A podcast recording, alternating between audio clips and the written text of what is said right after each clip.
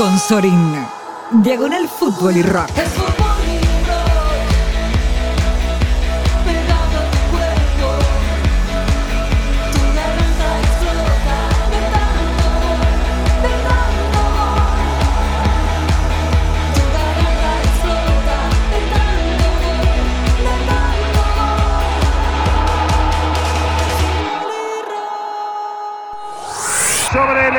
El Estadina Mato, terminar arriba, ganó la copa. Con laburo, con esfuerzo, bancándote muchas cosas en contra, Mono Burgos, te metiste a la gente en el bolsillo y ganaste como hincha de River esta Copa Libertadores. Bueno, muchas gracias, muchas gracias. Estoy muy contento.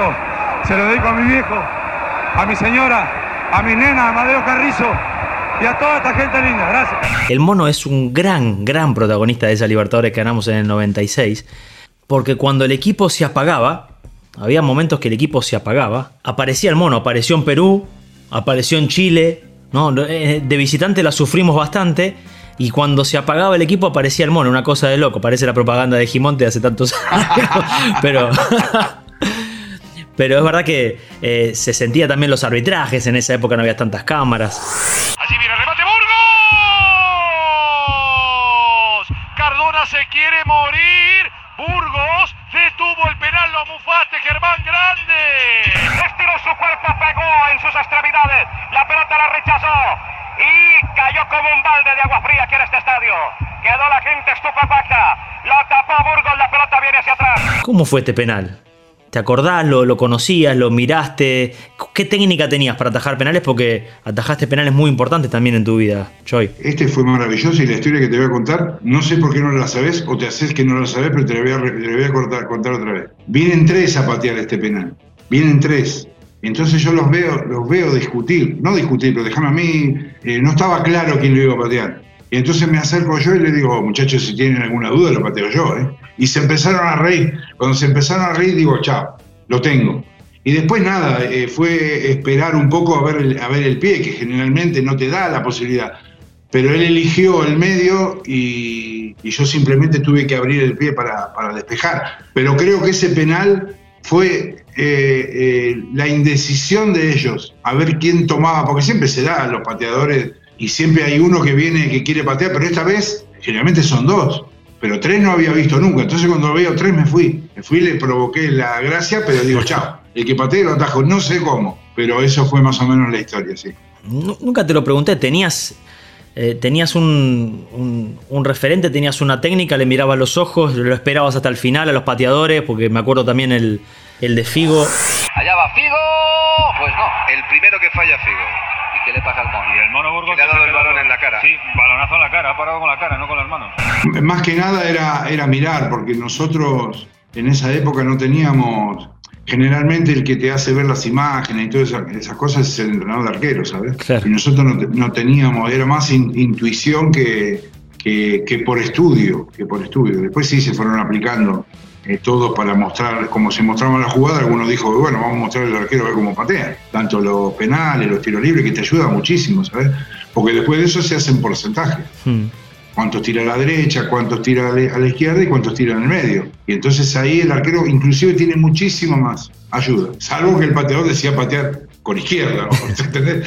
Claro, claro. Pero siempre se cumple, generalmente se cumple. Y tenías, vos tenías eso de, de- de tirar una mano, de hacerle un gesto, habla- bueno, lo, lo de hablar ya lo contás y es una parte, es una herramienta muy importante, lo, todo lo verbal, lo oral en tu vida. ¿no? Sí, totalmente, totalmente, porque yo de- si detectaba cosas le- se los decía, porque lo- se lo tenía que decir, porque intentaba eh, quebrar su concentración con, una, con un chiste, simplemente. Y si lograba romper, o le decían, anda para atrás, digo, eso es un desastre. Le decía cosas así, pero para que eh, no son agresivas, pero pro- producen gracia, ¿entendés lo que te digo? Y te miran, viste, y decís. Me acordé de una, ya es tarde. Decime la voz, a ver. ya es tarde. Sí, sí, sí. ¿Qué sabemos que ocurrió? Sa- Sabemos todo. Eh, eh, hay cosas que a veces nos salteamos y que la gente que está del otro, del otro lado dice, pero ¿cómo no le está preguntando sobre River? ¿Cómo no le está preguntando sobre qué, sintió ganar una Libertadores y ser uno de los héroes de esa Libertadores? Entonces, ¿qué significa River para vos? No ahora la pregunta por si vas a River, si eso, ya, lo, ya lo contestaste en, en los programas actuales. Esto es mucho más eh, atemporal. ¿Qué significa River para vos en tu vida y qué significaron esos partidos de visitante que seguramente los guardás? Viste que haces así, le haces un marquito decís, esto, en esa noche ganamos la Libertadores, porque eso lo sabemos todos. Mi gol en Chile para mí es fundamental como, como el pelado del gol en, el partido de vuelta, ¿no? Esas cosas que uno las lleva para siempre. Y es el, el- para mí lo que es River o lo que es la, el, fueron esas copas, es el triunfo del hincha. Mono, esto lo disfrutás por partida doble, como profesional y como hincha. Sí, por supuesto, lo estoy viviendo enormemente. Toda mi vida hincha de River. Mis amigos de Boca no me dejaban jugar con la camiseta de River. Yo iba a jugar a la calle esa a los 7, 8, 9, 10 y seguía jugando con ellos. No quería. El que es hincha de River sabe lo que siento. Es la concreción de lo, de lo que siente el hincha a- al salir campeón. Es interminable. Ahora lo que recuerdo, cuando llegaba a casa, quería volver a ganar. Se me pasaba enseguida. A vos no sé qué te pasaba, pero a mí se me pasaba enseguida porque quería otra. Y digo, uy, qué lindo que está esto, vamos, vamos más. Entonces, es toda una correlación de, de la vida. De que si que salís campeón, querés seguir saliendo campeón. Sí, y, quería saber cómo eras como hincha. O sea, ¿sufrías los partidos? ¿Cuál era tu canción favorita de cancha? Si te la acordás, si te animás a cantarla un poquito, o no se puede ahora como entrenador, esa cosa no. ¿Y tenías una que te gustaba ahora ya como hincha y como jugador? O sea, viste que cuando la hinchada la cantaba, yo me acuerdo de algunas eh, de cuando íbamos a jugar, eh, no sé, más que nada cuando sentías la presión o cuando al contrario, cuando se aliviaba el partido y empezaba el ole ole en esa época dorada, desde la de El día que me muera del cajón, bueno, hay un montón de, de esas canciones que las tengo, a veces cuando pienso en esos momentos me acuerdo de la hinchada cantando. ¿Te pasa? ¿Cuál es la, la que, la que te gustaba más? Yo lo que me acuerdo del. del- eh, Viste que te dije que River tuvo eh, 18 años y sale campeón. Cuando sale campeón en el 75, creo que a los pocos meses sale el disco de José María Muñoz. Metropolitano 1975. Y el grito de gol de José María Muñoz. ¡Gol! De River Play Sabela. River Play 6, Temperley 1, Sabela. Eso es lo que recuerdo yo, el inicio, que no eran canciones, solamente era el, el relator, José María Muñoz, cantando los goles de River, que ganó, no que perdió, porque ese año perdió. Perdió con Newell, que justamente Valdano le hace un, le hace un gol a Filiol, 4 a 1 perdió River ese día. Con Central que tenía Mario Kempes, pero esos goles no los escuché yo, porque no estaban ahí. ¿Entendés lo que te digo? Recién investigando, viste que me gusta investigar, investigando la historia, me di cuenta de esto. Eso es lo que me gusta, Juan. Me voy a los entrenadores. ¿Qué es lo que notas en mí? Energía, dijiste, ¿no? Pasión. Eso lo tenés que transmitir a los jugadores. Eso es lo más difícil. Si tenés eso, después vemos. Pero eso es lo primero. Sí, eso es, y eso es lo que convence al jugador. Y esto, en esto enganchamos todo. No somos, no sos vos vivo y yo, y yo el tonto, y ahí, ahí empezás a. Quería, quería volver un, un, eh, un instante, hablando de instante y tu historia famosa conjunta. a- ya era insoportablemente yo, utilizando el, título de tu libro, eh, ese éxtasis, ¿no? Eras el uno en River Selección y de repente decir, también quiero ser el uno ahí arriba o por lo menos sentir esta, adrenalina. Para la gente que no sepa, que no sabe, eh, convivimos con, Germán y, y Germán me mostraba las letras y no- nos reíamos de esto sí, de esto no, esto puede ser. Eh, pero más que nada es hermoso estar en el proceso de creación de, un artista. Entonces quería que contaras eso, ¿no? Convivir en esos dos mundos y, y hoy, hoy cómo te ves, ¿no? En esa época. Mirá, te, te voy a contestar con lo que hizo Bielsa conmigo. Viste que nosotros jugabas, entrenabas y tenías un día libre. Entonces yo antes del partido, creo que fue antes del partido, si jugábamos el domingo, el sábado, y le golpeo y le digo, hola Marcelo, ¿cómo le va? "Eh, bien, bien, me dice, ¿qué necesitaba? "Eh, no, le, digo, le quería preguntar si el lunes vamos a tener libre. Y me dice, ¿por qué no? Porque voy a dar un concierto y bueno, si tenemos libre, ¿lo hago o no lo hago? Y con, esos días de preparación. Y entonces miró el calendario y dice, sí, el lunes, el lunes tiene libre, puede hacer lo que quiera. Entonces siempre estuvo avalado por algo, por alguien, ¿entendés?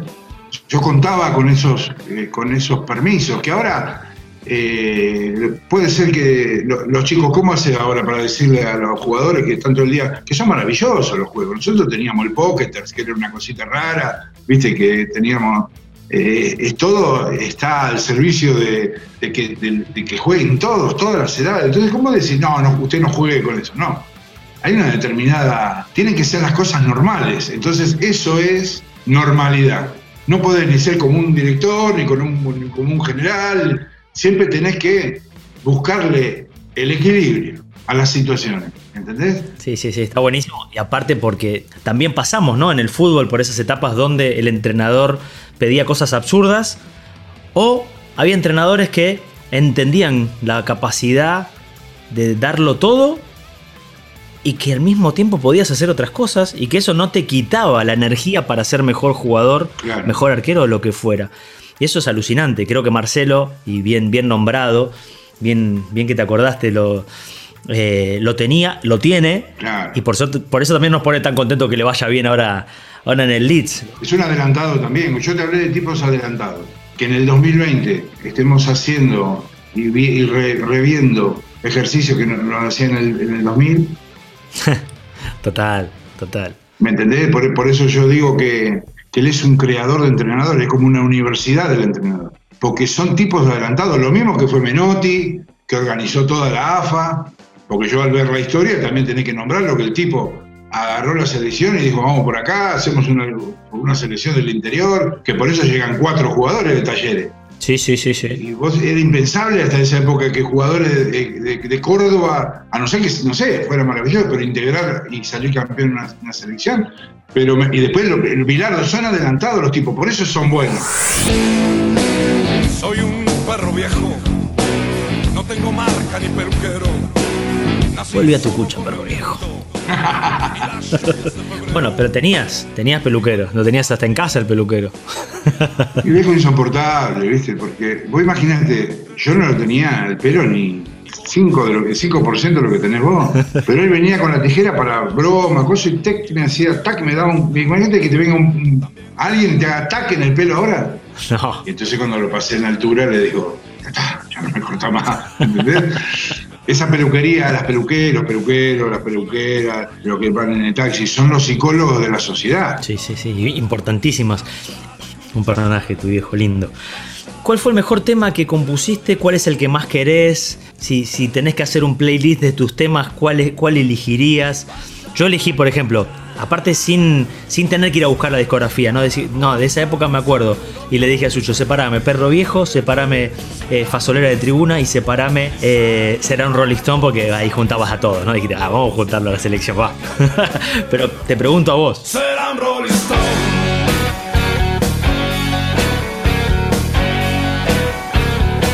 Sí, a mí me gustan varios, ¿viste? Me- qué sé yo, nombrarte eh, ahora rock and roll, me gusta, me gusta Abismo, me gusta Un Minuto un Instante, me gusta.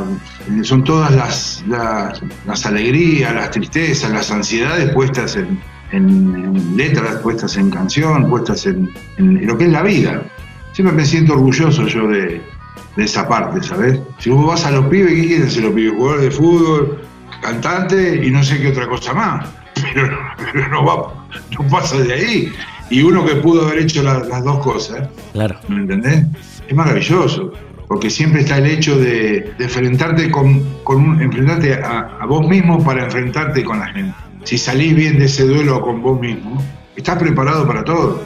Pero el primero que tenés que vencer es a vos, a, este, a estos que están acá, a, ta- a toda la cantidad de gente que está, que está ahí adentro. Bueno, vos tenés una, una de, lo- una de, la- de los excelentes speech que tenés es cuántos no te dice la gente. Pero principalmente lo de tu alrededor, y es más, o- estamos hablando más o menos de lo mismo. Así es. Me acuerdo, creo que fue en el Roxy, ¿no? Me acuerdo de ese show, las capas negras, el sudor, el- rock and roll. Y ponía todo, ponía todo. El mejor show, ese que decís, ah, este día. El primero, Sí, ¿no? el primero porque me lleva Mac- Maxi, eh, que tenía un garaje, y me dice, ¿con quién va? Dos días antes, me dice, ¿con, ¿con quién va? Yo daba dos conciertos en uno. Sí, sí. Le digo, no sé qué me va a llevar, pero no, te- vamos a la moto, me dice. ¿Cómo en la moto te llevo yo? Entr- Entramos con la moto al escenario. Cuando vamos llegando, que fueron los arcos de Palermo, yo veía cola de gente, ¿viste? Cola, cola, cola. Y, ¿viste? Con la moto. Y digo, carajo, tanta gente. Y se gira así, se levanta el casco y me dice, te vienen a ver a vos, boludo. Fue una fiesta, fue una fiesta de la gente que se lo perdió algún día. Bueno, creo que hay igual imágenes por ahí dando vueltas. Sí, sí, sí. Eh, de la sensación y también la, la- la alegría, la felicidad nuestra de, de- de- de verte, ¿no? De ver a nuestro compañero, nuestro amigo ahí cumpliendo también su sueño. Era otro debut, era otra, otra ilusión. Y esos temas todos ahí eh, en, los, en los papeles, en esa pieza mítica, era una pieza mítica de concentración. Los dos en bola con el Diablo Montserrat, la yerba en el inodoro. Eh, Sí, sí. había que pasar la frontera, eh, había que pasar la frontera, eh, había que correr un poquito así, y bueno, pero entrábamos. Estaba complicada la situación. Yo sabes que soy romántico, soy soñador, y te preguntaba esa charla con Luis Aragonés y, y con Timoteo. Y, y te imaginaste en algún, en algún momento, siempre hablaste de, de no, de, de los, de a los ídolos, y tenés tu frase también, tenés tu modismo que siempre lo usaste, eh, pero te imaginaste en un show o soñaste con algún show con alguien que simplemente por el solo hecho de sentirte bien? Me, he manejado siempre igual, ¿sabes? Yo me he manejado siempre igual, trato de no molestar. Ahora, si me llaman, voy, ¿entendés? Como cuando me invitó Sabina a su casa, con Walter Jardino eh, nos veíamos seguido y estábamos juntos, y iba a ver sus conciertos acá en España, los chicos de Viejas Locas allá en Argentina, eh, mo- montones de situaciones, montones de situaciones que he vivido, pero yo de ir a, a llamar, no, tengo relación con todos, con todos los que quieren tener la relación también, ¿no? ¿Algún momento de esos que se puedan contar? Que es que, que- me acuerdo que Viejas Locas también sonaba en ese uno. Porque ellos en, en- en otro, en otro de los conciertos fueron, fue- los invité también, porque yo iba a verlos a la sala de ensayo. No me acuerdo ni sé dónde era, pero era oscuro. Siempre tengo la sensación de, de- de lo que decía del ídolo, de, de no descolgarlo del póster, pero tampoco, viste, puedes negarte a todo, ¿sabes? Y me acordé de dos modismos que lo vas a tener que decir vos. Yo te los digo y vos lo dices a tu manera. Una es cámara lenta y la otra es mate amargo. ¿Que ¿Cómo serían? Dale, cámara lenta. Eso le decía, dale, cámara. Eso le decía mi tío a mi tía. Mi tío le pedía mate. Y mi, para que arrancara ese tanque, se giraba así, así hasta que llegaba a la cocina. Cuando, él esperaba cuando pasara por adelante de él. Entonces, cuando pasaba, recién pasaba, mi tía le decía, dale, cámara lenta. Lo mate amargo, mate amargo igual, es lo mismo. Es lo mismo. Yo creo que si no lo dijo él, está ahí. Sabés que cuando arrancamos con, con este podcast se hablaba mucho de, de- de los códigos. Entonces me dicen, no, pero los códigos no existen más. Y yo, en vez de poner eh, esos códigos que no existen más, cabeza dura, ¿no? En eso somos bastante parecidos. Dije, no, no, no. Los códigos son para siempre. Entonces le metí medio que código forever, utilizando un poco el de Chaco Forever. Que me nombraras ahora ya compañeros, referentes y alguno, algún código de esos de vestuario. Si podés, como quieras, es como dibujar, ¿viste? Te tiro un par de- de- de lápices y decís, bueno, estos tipos me marcaron como líderes y estos códigos son también los que yo aprendí y me los llevo para siempre, los llevo a cada vestuario. El respeto primero. El respeto, pero no el respeto de no, de no, de no jugar bien o, si tenés, la posibilidad de, gambetear o de volverlo a gambetear. Eso no pasa por tirar un caño, ¿no? ¿Entendés? El respeto. Te voy a contar esta situación. Caliente, perdemos un partido en River. Mira vos cómo. Yo hincha de River, te dije, me- me- tengo todavía el disco del 75 de Muñoz, pa, pa, pa. Caliente, hago así, me saco la camiseta en- y la tiro contra, la tiro contra el suelo y Tula, Tula cual jugador de vóley, se tiró con la. se tiró, voló así, casi toca el suelo. La- casi, no la dejó casi ni tocar el suelo y me dice, no, no, me dice, no, no, Germán, la camiseta de River, al suelo no. Eso, me dijo, me mató. Excelente. Se tiró, se tiró, voló para que no, no cayera la camiseta de River. Eso, eso es impresionante. Qué grande el Tula. ¿Entendés? Eso, esos son códigos. Vos fijate con todo lo que uno puede sentir y en un momento de hasta en ese momento de calentura tenés que tener el respeto. No, me decían, no, Germán, pero no, no de broma. Serio el hombre, ¿viste? No, no, la, cam- la camiseta de River en el suelo no. Impresionante. Genial. De los hombres cuando vos eras pibe o cuando ya eras hombre y, y veías esos tipos que ya eran líderes y que, viste, vas absorbiendo porque después va cambiando la, la bocha y de repente vos tenés que ser líder. Eh, ¿a quién, ¿De quién te acordás, Germán? No importa el equipo, eh, lo que vos quieras. Sí, me acuerdo de los, de los inicios, porque a esos 16 años eh, Carlos me sentaba en su mesa. O sea que estaba Aymar, estaba eh, Bonini, estaba Polola, eh, son los profes, ¿no? Y veía el, el- el respeto, que, el respeto la mesa, era todo, ¿cómo te puedo explicar? Ceremonial. El último entrenamiento que era, por ahí, eh, agarraba casi cuando jugaban entre semana, por ahí una, una concentración doble turno, se quedaban. Como yo me, me quedaba con ellos, jugaban a las cartas, me acuerdo de eso, ¿viste? De ahí donde se- ellos se soltaban un poco, pero siempre recuerdo eso, esa sensación de que, de que entre ellos mismos se tenía mucho respeto. Sí, no sí. te olvides que ellos venían de salir campeones y ya estaban, esa, algunas generaciones estaban terminando ya. Estaba Mario Gómez también, pero con Eduardo, Eduardo, yo soy del 16 de abril y Eduardo es el 15 de abril. Lo que me ha hecho reír ese, ese hombre, hace unos años lo encontré, ¿viste? Y me dice, "Tom, me da un CD, ¿viste? Fíjate los años que habrán pasado. Y lo agarra y me dice, ¿qué es, Eduardo? Me dice, no, son mis mejores atajadas. Te las puse en un CD y, le digo, no me digas, ¿cuántas jugadas son? No, es un minuto y medio. un minuto y medio había atajado. Cosas así, cosas así. Eh, eh, divertido, el viejo no era, Carlos no era, vos imaginate, no era ellos mismos, entre ellos era. No es que Carlos impusiera nada, porque Carlos era el primero, nosotros hacíamos pretemporada y actuar. ¿Cómo actuar pretemporada? No, no, acá se actúa. ¿Actuar de qué? ¿Usted qué sabe? Hacían el enano, hacían de. Algunos se disfrazaban. Y el que no quería, el que no quería, ¿sabés qué hacía? No quería actuar, bien, no pasa nada. Lo vestía de payaso, peluca eh, rubia, nariz de payaso, sombrero de payaso, no sé dónde conseguía las cosas. Los trajes, lo ponía al lado del ascensor con caramelo. Muy bueno. ¿Y qué tuviste que actuar? Y yo me me metí arriba del escenario, porque yo era el más chiquito de todos. Entonces me hacían hacer de, de- hacer de árbol, hacer de, de- de- de mesa de luz. Yo, yo, eh, pero iba a actuar seguro. Fíjate cómo fomentaba la, la convivencia. Y el que no quería no pasa nada, pero nariz de payaso, no sé qué era ver, porque tenía, el vos no veías el escenario y tenías que estar al lado de los ascensores con caramelo para los pibes, separador a los pibes. ¿Y, y, y algunos, alguno de, de River? Cuando te toca llegar y bueno, después es un grupo súper vencedor, súper ganador, después me tocó llegar a mí. Si tenés que destacar alguna personalidad, alguien que te haya marcado también de ese, de ese gran equipo. dos situaciones. Me, me recuerdo eh, ir a firmar y, y ver luces, luces por los pasillos. Digo, yo llegué temprano, como siempre. Imagínate, yo iba de todos lados temprano y me iba para firmar para River. No sé si eran dos horas y media antes que estaba.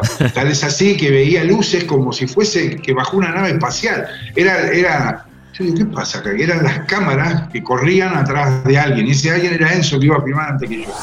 Burgos, ¿qué esperas darle a River? Y lo mejor de mí, como he dado, como lo he dado en Ferro, eh, trabajando a conciencia, eh, entrenando muy duro y, no voy a dejar pasar esta oportunidad así como así.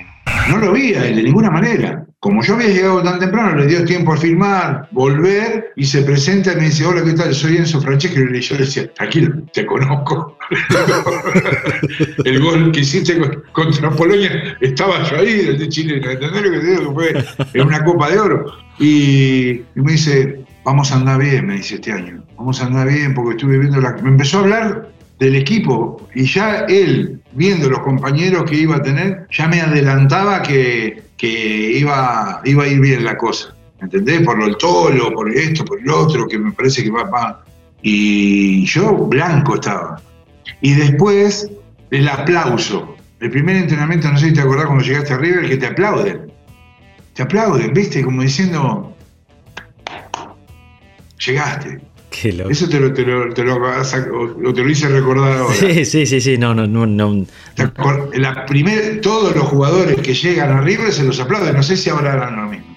Pero es buenísimo la, lo- cómo lo contaste. Llegar y que te aplaudan y decir, uy, llegaste, ¿no? Como diciendo, llegaste acá. Claro, claro, es maravilloso. A este lugar único, porque en definitiva lo es. Yo podemos estar horas, horas hablando. Sin querer nombraste, yo tengo una sección que me encanta que son los silenciosos y que tiene que ver con esto que dijiste de Tula, ¿no? Siempre los utileros, los masajistas, los kinesiólogos, los que nos dan tanto, los que no aparecen casi nunca y, y que son tan importantes como un central, como un 5, como uno que juega dos minutos, porque forman parte de, de, de, ese... Forman parte de la pata de la mesa con los jugadores. Exactamente. Lo que pasa es que, claro, aparecen de otra forma, que no son las patas, con la directiva, el cuerpo técnico, son las patas con la gente, son las patas, pero inciden porque a ellos también los tenés que convencer. Mirá que cuando vos llegás a esos clubes, esa gente tiene 60 campeonatos, 50 campeonatos, los médicos, que están toda la vida ahí. No es que vos llegás y salís campeón y decís, no, que campeonato ganó. Si te faltan 52. ¿Entendieron? Sí, sí, sí, sí, sí. Esa gente es muy importante para, para hacer esos equilibrios y esos pegamentos. Decime quién tiene más contacto, si un entrenador o, el, o fisio o el masajista. ¿Quién tiene más contacto? El, fisio y el masajista. Ah, ni hablar. Y, y, la importancia de escucharlos, ¿no? Porque muchas veces los jugadores llegan, piensan que se saben, se la saben todas a un club nuevo, no importa cuál. Y, y estas personas son son como dijiste, son patas de la mesa, son cimientos del club, que, que saben todos los códigos también del club. ¿no? Que están todos, que están ahí, que viven ahí, que es, es su casa, ese es el, el, el, salón de su casa, en extensión, ¿no? Tengo dos preguntas con historias, y, y, y, después ya, ya cerramos con lo que dicen en Brasil, que es la saideira, que es la última cerveza. La primera tiene que ver con esto. Si te acordás de estos personajes tal vez en, en, Madrid, en Mallorca, o alguno que te haya, que haya sido muy importante para vos si lo quieras nombrar, si no, no pasa nada. Yo, yo le agrego a, a, tu relación con los chicos, ¿no? Tu relación desde siempre por tu simpatía, por tu energía, pero también ya no solo como jugador, cuando jugabas, cuando estabas en el banco y después cuando ahora como entrenador te tocaba estar con los alcanzapelotas, ¿no? Ese, ese momento tan, tan, tan único para nosotros cuando somos jugadores de inferiores y después cuando eh, conseguimos ver los ojos de los chicos, pues muchas, algunas personas se olvidan o están tan concentrados que no los llegan a ver. Entonces eso, una historia tal vez con, con esos eh, silenciosos y esa relación con los chicos, de paso un, mensaje, ¿no? Para, para esos chicos que sueñan ser un día un arquero como Burgos, un técnico como Burgos, que, las chicas también, o sea, no sé, quería que, que, que fuéramos un poquito por ahí. Yo creo que el ser alcanza pelota es lo mejor que te puede pasar en la vida. Yo lo fui. Eh, justamente en esos campeonatos de verano era imposible que no estuviera, porque quiero ir, quiero ir, quiero voy, voy, voy. Tenía las posibilidades por mis amigos de ahí que estaban participando en esos torneos de verano, entonces tenía un amigo que me metía. Entonces tenés que, siempre tenés que tener cuidado con el alcanza pelota porque se te puede revelar como me revelé yo con, contra el arquero independiente, jugaba independiente River, y yo tenía la pelota, ¿viste? Y no sé qué me gritó, no te voy a nombrar aquí el arquero, pero conocido. Entonces se la, dejaba corta, ¿entendés lo que te digo? Pero por, porque me trató mal, ¿entendés lo que te digo? La tenés que bancar, no pasa nada. Lo que les digo a la casa pelota. Si está tu equipo necesita que no le den la otra, no se la tiene que dar, lamentablemente es así, hay códigos. Por eso lo, los de Casa Pelota tienen que saber que son saber que son realmente del equipo, ¿no? Porque si no en algún momento la, la, mano la mano no le va tan rápido, tan lenta como debería ir. La gente te manda abrazos, te aman, te, te agradecen todo lo que le diste a River, a la selección. Casi que no hablamos de, de, la selección porque se nos va el, tiempo entre anécdotas. Y, quería ver si, si te acordabas, recordar alguna historia de, concentración, también lo pedía la gente ahí en Twitter y en, y en, Instagram, alguna historia de concentración, algún momento con la selección muy especial para vos, fuimos juntos a, a un mundial. De hecho, yo pensé que ibas a ser el titular, eso te lo, te lo confieso hoy, hasta que suceden cosas en los partidos amistosos y de repente, eh, no, no, por, no por Pablo o por Tito o quien fuera, sino porque, nada, eh, yo pensé que ibas a ser el, el, titular en el 2002. Lo que quieras con la selección. Yo creo que sería bueno para, para este final. El, siempre Marcelo cuando termina el Bielsa, cuando terminan lo... Y te lo cuento como, como anécdota, y por qué lo nombro yo como uno de los mejores entrenadores junto a los que nombro, a Gribol, a Luis Aragonés y al Toro Gallego. Eh, siempre util, utiliza un último momento de ese partido o después de cenar o cuando salga como salga, lo hace, hace una reunión para a ver ¿tenés algo para decirme? Inicia él, quiere hacer una charla. Estábamos, después de, de perder, nos fuimos a cenar y nos encontrábamos todos juntos donde él generalmente daba las charlas técnicas. Y él se sienta al revés, nos sentamos todos en diferentes lugares y cuando va a empezar a hablar se pone a llorar. Se pone, se, pone a, se pone a llorar. Entonces yo agarré, me levanté, el profe Bonini estaba en la escalera, me levanté, lo abracé y le dije a los compañeros, ya está muchachos, ya, e- esto es todo. Y agarré y me fui. Pero la charla se suspendió porque atrás de mí salieron todos. No sé si lo abrazaron o no, porque yo lo abracé a él, a Marcelo, que estaba sentado y no podía levantar la cabeza de... Lo abracé, lo abracé a Luis y, y empecé a subir las escaleras y detrás de mí vinieron, vinieron la mayoría, porque hay veces que se puede hablar y hay veces que tenés tanta, tanta decepción y tanta tristeza que no te salen las palabras. Entonces, ¿para qué íbamos a forzar una situación que no se podía realizar? Eso es lo que entendí rápidamente y por eso, por eso no es que interrumpí ni, que- ni quería cerrar la charla, sino que no, no podíamos hablar, ¿sabes? Era mejor que baje solo. Lo que demostraste también cuando para el grupo, ¿no? Cuando pararon con Inglaterra y demás, siempre con la bandera, como para levantar el ánimo. Sí, bueno, es, es el, el orgullo de, de pertenecer a este, a este grupo, a esta, a esta ilusión que se nos fue, lamentablemente, pero yo pienso que hemos dejado todo. No hay, no hay peros, eh, a veces los equipos con muy poco se llevan, se llevan cosas grandes, ¿no? Y es lo que, me- lo que a mí me pareció de Inglaterra y de y Suecia, que con muy poquito se llevaron, se llevaron la clasificación. Imagino que habrá sido el vestuario, ¿no? Bueno, eso queda para nosotros. Entonces eso creo que, que son cosas que tienen estos entrenadores adelantados, estoy hablando del 2002, ¿no? De cómo él quería hacer quizá un tercer tiempo, que se utiliza en el rugby, ¿no? No para reír- reírse ni divertirse, sino para, sino para hablar, decir, bueno, vamos a decirnos las cosas ahora y no, esperemos llegar a vos a Italia, vos a España, vos... Vamos a hablar, ¿qué pasó? ¿Usted cómo se sintió? ¿Me entendés? Es difícil eso, ¿eh? Muy difícil. es- tenés que tener una valentía para enfrentarse en ese momento, no enfrentarse, sino intentar eh, dialogar eh, inclusive en ese momento. Eso es lo que me ha quedado de ese, de ese final. Buenísimo, buenísimo, me acuerdo, me acuerdo mucho de ese momento.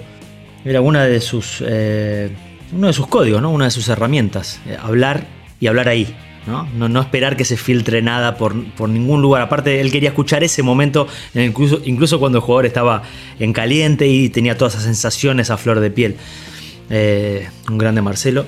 ¿Y, alguna, alguna linda con la selección? ¿Viste? Porque siempre algún... Todas las demás.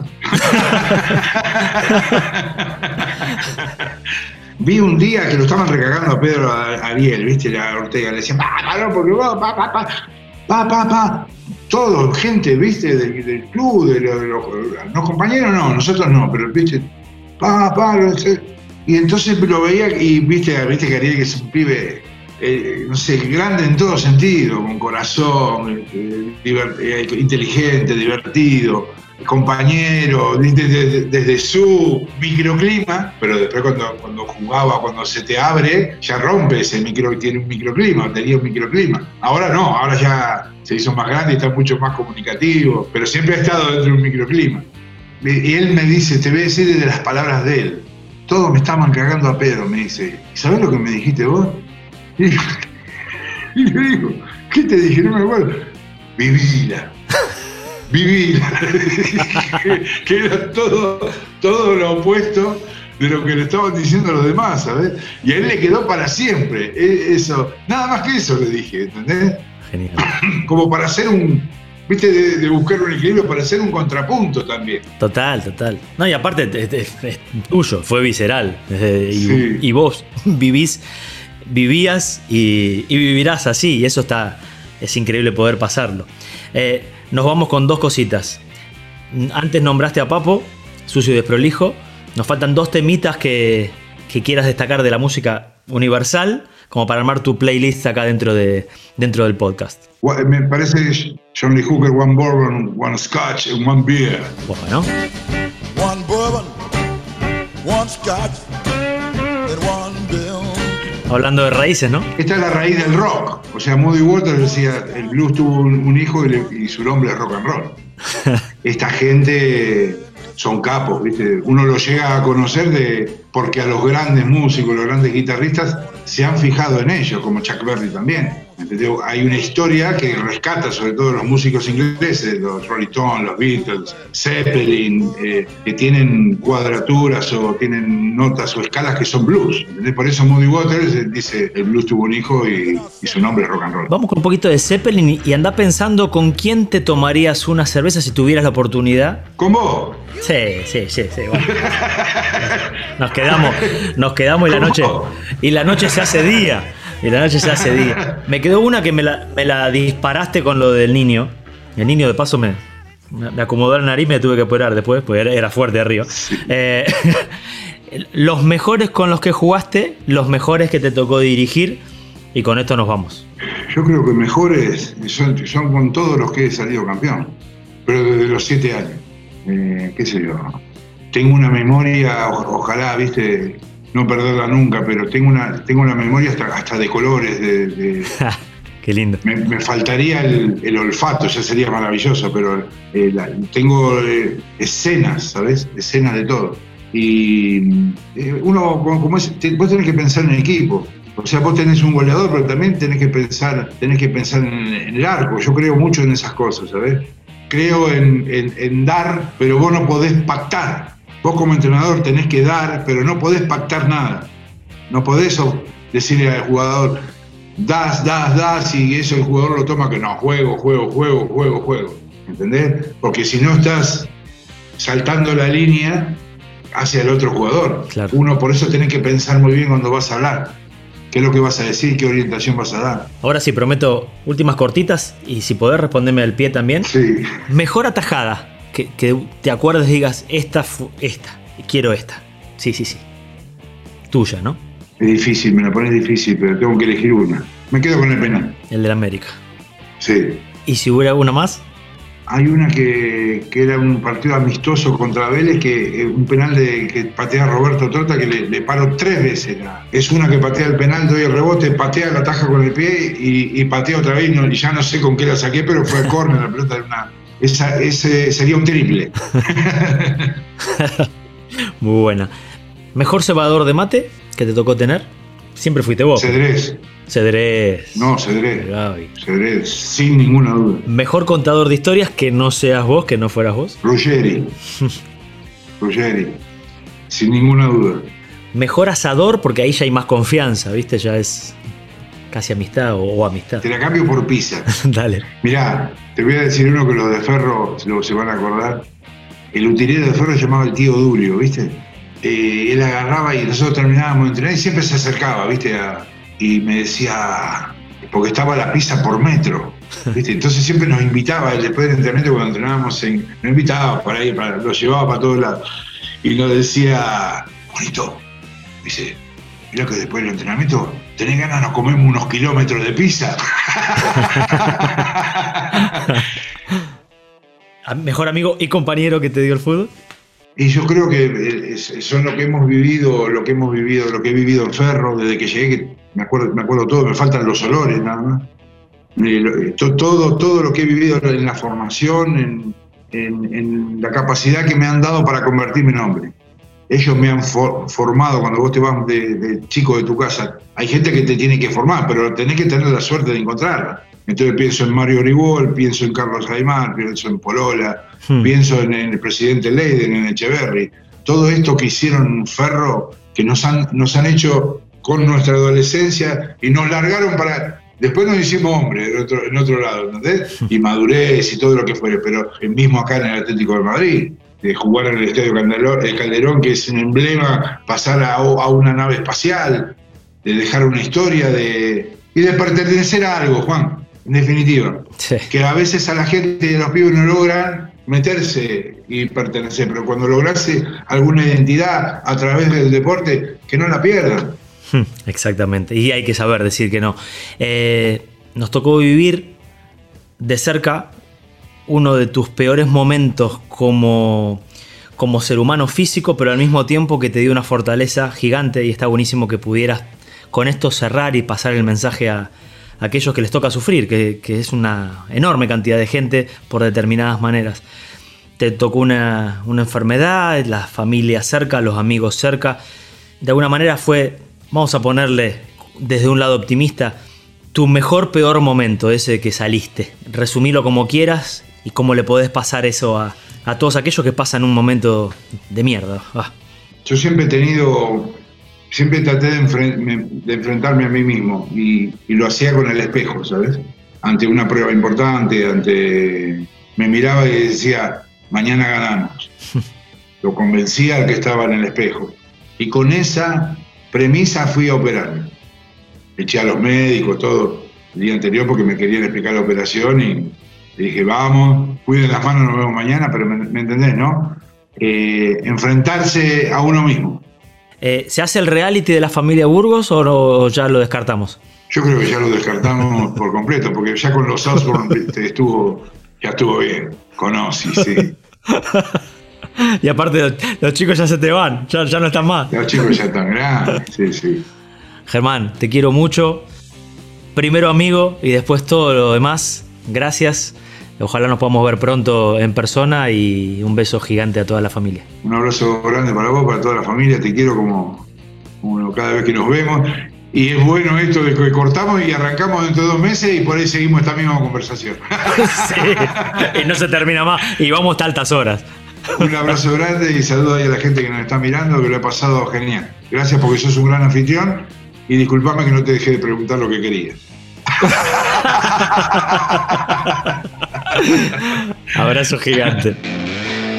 Historias, emociones, el origen, el amor por la pelota, la pasión, los utileros, los amigos, el vestuario, los códigos. Una Quilmes con Sorín.